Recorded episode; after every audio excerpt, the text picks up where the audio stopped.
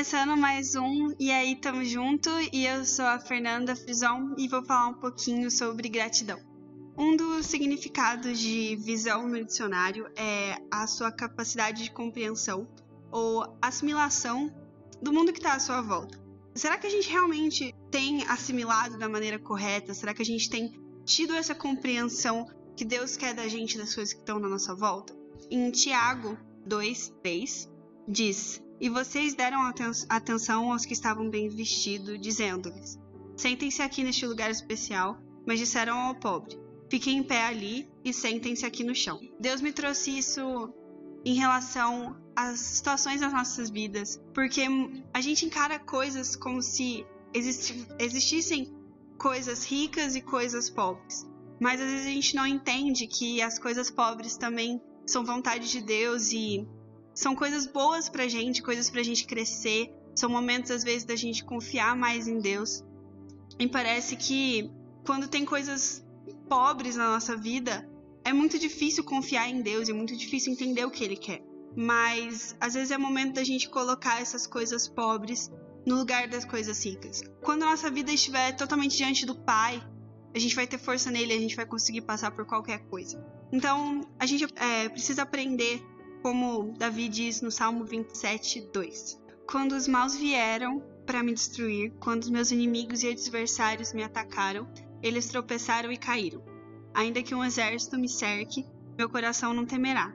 Ainda que invistam contra mim, permanecerei confiante. A gente não tem olhado dessa maneira. Quando a gente está numa dificuldade, a gente não tem olhado como se Deus realmente fosse estar no controle e a gente vai conseguir passar por isso. A gente tem que olhar para os nossos momentos de pobreza, para os nossos momentos de dificuldade e encarar como sabendo que Deus vai nos fazer vitoriosos, que Ele é a nossa força acima de tudo. Como Davi disse, a gente precisa passar por esses momentos de pobreza e dificuldade, entendendo que a gente já venceu tudo em Deus. A gente precisa passar por eles gratos, como como Davi faz, com louvores, com adoração e com gratidão no nosso coração por tudo que a gente sabe que Deus já fez e ele vai fazer nas nossas vidas. No Salmo 32, ele vai mais além ainda. Dia e noite tua mão pesava sobre mim. Minha força evaporou como água no calor do verão. Finalmente confessei a ti todos os meus pecados e não escondi mais a minha culpa. Diz comigo: confessarei ao Senhor a minha rebeldia, tu perdoaste toda a minha culpa. Aqui a gente vê que ele vai além no sentido de que ele mostra a graça de Deus. Davi vivia nessa graça, entendendo que quando a gente pede perdão pelos nossos pecados, Jesus está de prontidão para perdoar. E muitas vezes a gente não valoriza isso. A gente fica carregando uma culpa, a gente fica levando um fardo muito pesado porque a gente não se prontifica em pedir perdão pelos nossos pecados, em agradecer por essa graça maravilhosa que Jesus nos deu. E quando a gente entender que o amor de Deus vai tão além que ele nos perdoa de todos os nossos erros, a gente não vai sentir essa culpa.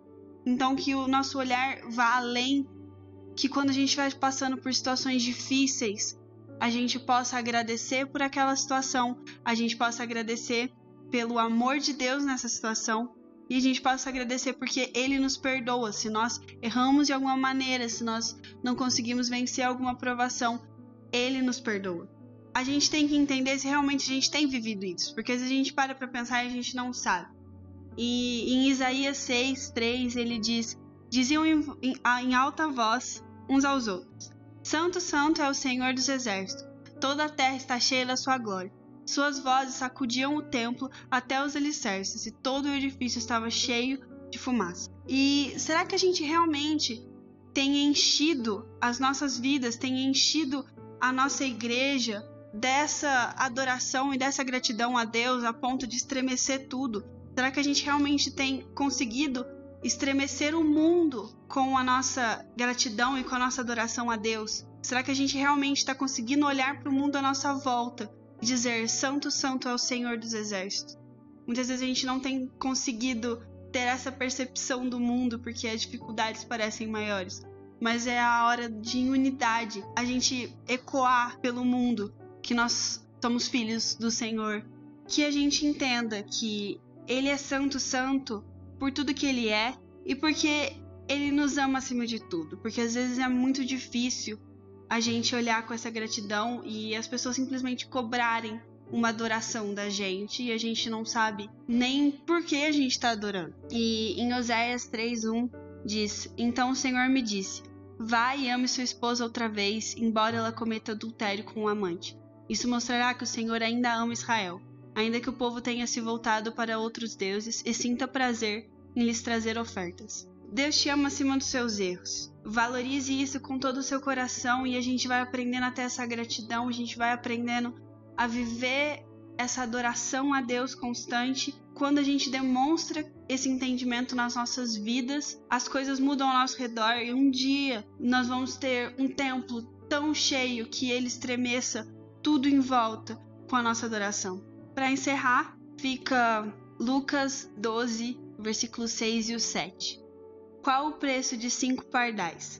Duas moedas de cobre, e no entanto Deus não se esquece de nenhum deles. Até os cabelos da sua cabeça estão todos contados. Portanto, não tenham medo. Vocês são muito mais valiosos que um bando inteiro de pardais. Entenda o seu valor e entenda o valor do seu pai. Agradeça todos os dias e mude a sua visão do mundo, entendendo que você é um filho escolhido para fazer a diferença termina por aqui mais um E aí, tamo junto.